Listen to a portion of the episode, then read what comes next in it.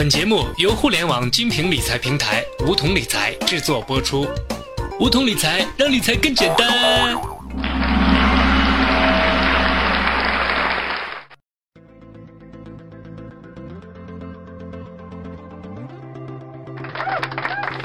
收听梧桐电台，掌握理财要领。大家好，我是梧桐小学弟。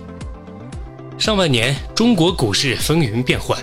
几波股灾让很多人第一次意识到股市风险的不可预知性。如今市场也回归平静，我们不禁要问：股神巴菲特几十年如一日的在投资，究竟是如何玩转股票市场的呢？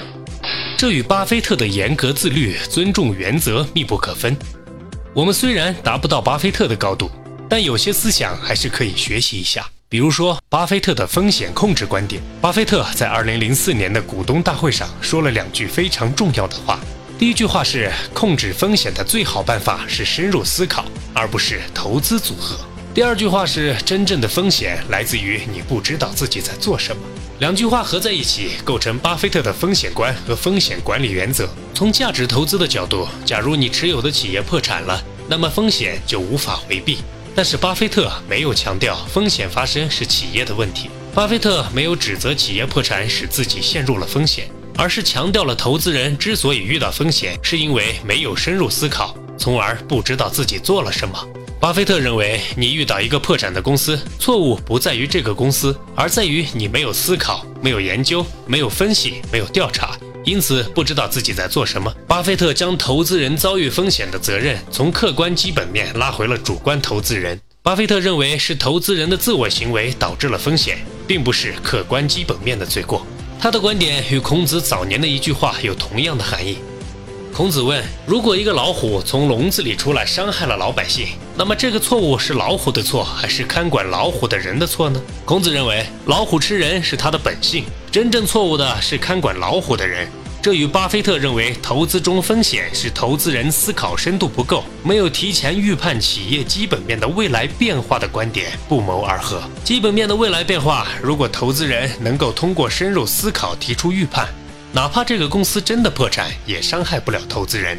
大约上世纪的九十年代，联邦住房按揭贷款公司和联邦国民按揭贷款协会，我们在这里简称他们为两房。这两房一度是巴菲特的主要股票。然而，金融危机爆发前几年，巴菲特一股不留，清空两房，全身而退。金融危机爆发后，两房几乎陷入破产的境地，大量两房的股票持有人几乎亏掉了全部的资金。而巴菲特却于几年前先人一步退出，亏急了的人开始指责巴菲特，认为巴菲特从两房的提前退出是靠内幕消息，以至于美国领管机构对巴菲特进行了调查。